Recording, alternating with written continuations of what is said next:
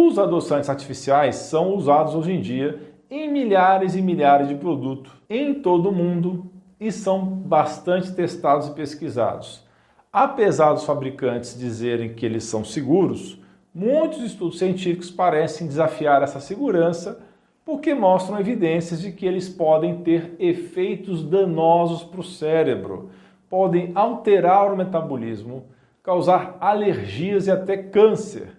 Por exemplo, o consumo de adoçantes artificiais, como é o caso da sucralose, o aspartame e a sacarina, podem desregular o apetite e provocar mais ganho de peso, além de aumentarem o risco de aparecimento de obesidade e diabetes tipo 2.